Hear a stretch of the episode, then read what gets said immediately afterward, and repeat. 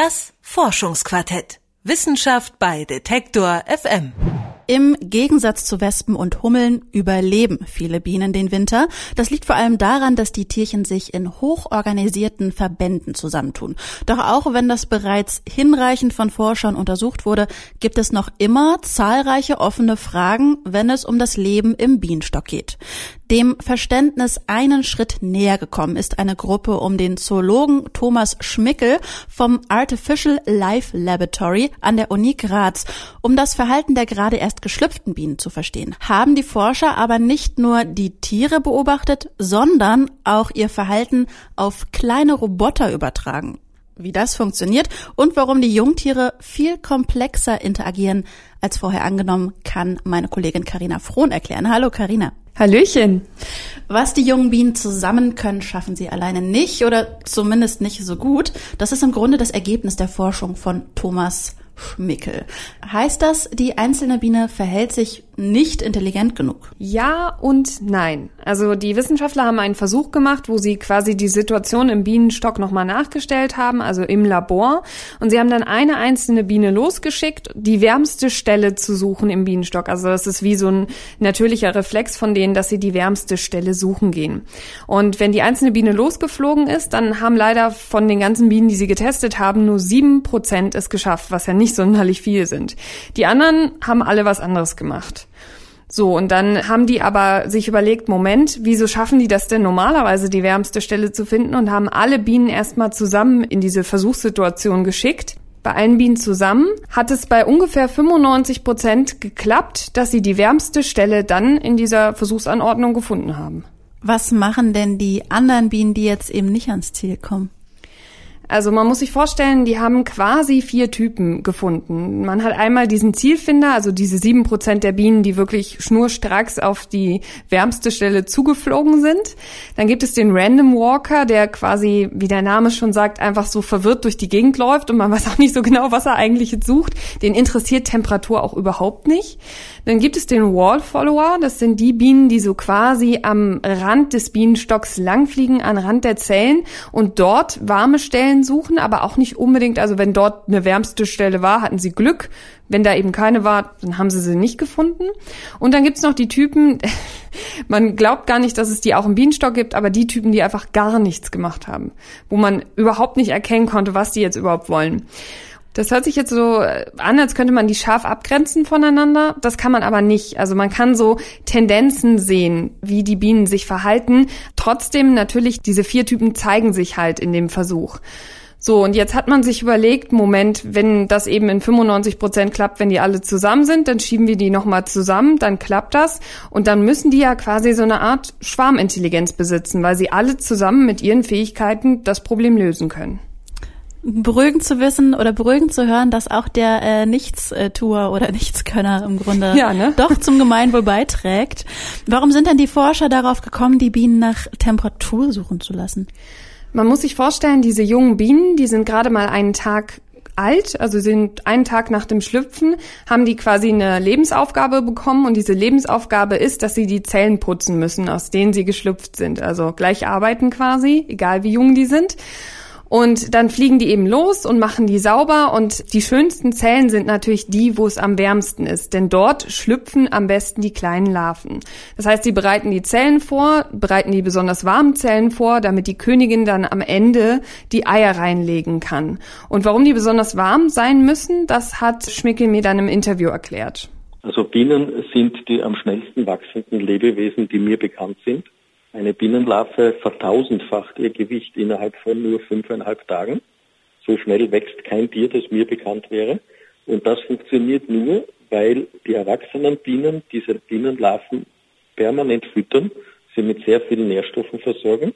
Denn nur wenn diese ganz kleinen Bienen, also diese ganz kleinen noch Larven quasi, einen Stoffwechsel haben, einen gesunden Stoffwechsel, funktioniert es auch, dass man die füttern kann. Wenn man sonst kann man da Essen reinstecken, wie man will. Wenn sie das Essen nicht verarbeiten können, können sie eben nicht wachsen. Und das heißt, es muss eben warm sein. Aber zusätzlich jetzt zum einfach nur hinschauen, haben ja Schmickel und sein Team noch das Verhalten der vier Typen auf kleine Roboterbienen übertragen. Wieso reichte das denn nicht, die einfach nur zu beobachten, die echten Bienen? Diesen Gedanken habe ich mir auch gestellt, habe auch direkt die Forscher gefragt, warum man nicht einfach mal den Bienenstock aufgeschnitten hat. Wenn Sie den Bienenstock einfach so aufreißen, dann ändern Sie ganz, ganz viele Dinge. Die Wärme geht heraus. Es fällt Licht hinein. Im Bienenstock ist es normalerweise dunkel. Und Sie würden wahrscheinlich gar nicht sehen, weil da tausende Bienen drinnen unterwegs sind. Zehntausende, Fünfzehntausende, Zwanzigtausende, je nach Bienenstockgröße. Sie würden jetzt diese Jungbienen von denen wir reden, die diese Larven putzen, wahrscheinlich da drinnen gar nicht sehen. Die haben dann, nachdem sie das beobachtet haben, eben quasi eine Vorstellung entwickelt. Sie haben überlegt, dass es wahrscheinlich diese vier Typen geben muss. Aber das ist eben nur so eine Art Laborvorstellung. Also man kann es nicht überprüfen. Das ist erstmal eine Hypothese, die man dort aufstellt. Und man muss ja dazu sagen, ich meine, Bienen haben auch ein Gehirn und die haben eben auch eine eigene Biologie und die machen eben auch was sie wollen sozusagen. Deswegen hat man sich überlegt, wie man das überprüfen kann und hat das erstmal quasi auf ein Modell auf dem Computer übertragen. Ist dann aber schnell zu einem Schluss gekommen, dass das Problem mit den Computern ist, dass man eben keine physikalischen Gegebenheiten mit empfinden kann. Zum Beispiel kann man eben nicht so tun, als wenn es dort Schwerkraft gibt, dass eben Natur sich anders verhält als auf dem Computer, wissen wir ja sowieso.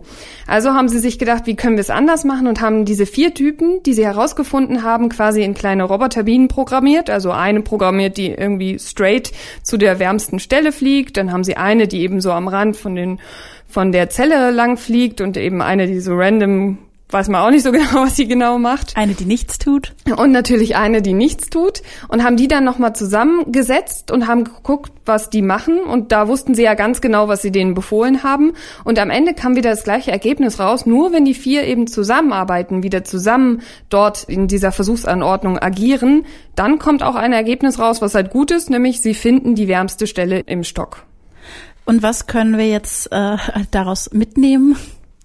Also man kann natürlich so eine Art Algorithmus daraus entwickeln. Also wir haben festgestellt, es gibt eine Schwarmintelligenz und das, was die verschiedenen Bienen tun, das kann man eben berechnen und das kann man dann als Formel aufstellen und kann man zum Beispiel auch auf andere Tiere übertragen oder andere Robotertiere und mal schauen, was die machen. Das wird nämlich zum Beispiel gerade in Venedig gemacht. Da gibt es so eine Art Unterwasser-Roboter-Schwarm und der übernimmt teilweise den Algorithmus der Bienen, hat aber an sich, natürlich haben Fische jetzt erstmal nichts mit Bienen Bienen zu tun. Aber dadurch, dass sie diesen Algorithmus, wie die Tiere eben zusammenarbeiten, auf diese Fischroboter übertragen haben, konnten sie gucken, wie zum Beispiel so Fischroboter auch Umweltbedingungen wahrnehmen, wie sie zum Beispiel auch Umweltverschmutzung wahrnehmen im Meer oder was dort unten alles passiert, wenn sie eben wieder zusammenarbeiten. Also eigentlich relativ simpel gedacht. Was ich aber noch ganz spannend finde, ist, dass die Forscher nicht nur das übertragen haben, sondern auch mal geschaut haben, wenn sie so eine Roboterbiene unter die Bienen mischen, was passiert denn dann? Das Problem ist, die Roboterbienen sind ein bisschen größer, die können nicht fliegen und können sich eben nicht bewegen, aber sie können sich aufwärmen, sie können vibrieren, was auch die normalen Bienen machen, und sie können so einen Luftstrom von sich geben, damit andere Bienen denken, oh, die fliegen gerade oder so. Und das Schöne ist, dass diese Roboterbienen die normalen Bienen auch beeinflussen können und die anderen Bienen diese Roboterbiene auch wahrnehmen, dass sie da ist und auf sie eingehen. Und dadurch könnte man die Bienen sozusagen beeinflussen und vielleicht auch ein bisschen klüger machen. Und das möchte Schmickel in Zukunft auch, denn er sorgt sich so ein bisschen um den Fortbestand der Bienen. Und auf diese Weise können wir dann die Bienengesellschaft sogar noch smarter machen und noch klarere Entscheidungen treffen lassen. Das Endziel hier ist es dann, eben die Bienengesellschaft quasi technisch aufzurüsten und ihnen noch mehr Möglichkeiten zu geben für die Zukunft, die ja, wie wir sehen, für die Bienen sehr herausfordernd ist, da wir eben unsere Umwelt so stark verändern, dass die Bienen hier teilweise gar nicht mehr mitkommen von ihren natürlichen Gegebenheiten aus. Dadurch, dass wir unsere Erde nicht immer sonderlich pfleglich behandeln, gibt es natürlich immer weniger Bienen. Die haben andere Umweltbedingungen. Dann muss man einfach mal überlegen, wie sowas wie Klimawandel sich auf die Bienen auswirkt. Und man könnte denen sozusagen theoretisch beibringen, klüger zu handeln, auch wenn zum Beispiel die Umweltbedingungen sich ändern. Das ist jetzt erstmal reine Theorie, könnte aber die Zukunft sein. Eventuell könnten diese Roboterbienen also die Bienenpopulation, die ja durchaus schon länger bedroht ist, retten. Ganz vielleicht. Klingt auf jeden Fall ganz gut. Das Verhalten von ganz jungen Bienen wurde gerade am Artificial Life Laboratory an der Uni Graz vom Zoologen Thomas Schmickel und seinem Team erforscht. Welche Rolle dabei kleine Roboterbienen gespielt haben, hat meine Kollegin Karina Frohn erklärt. Dankeschön. Vielen Dank. Das Forschungsquartett. Wissenschaft bei Detektor FM.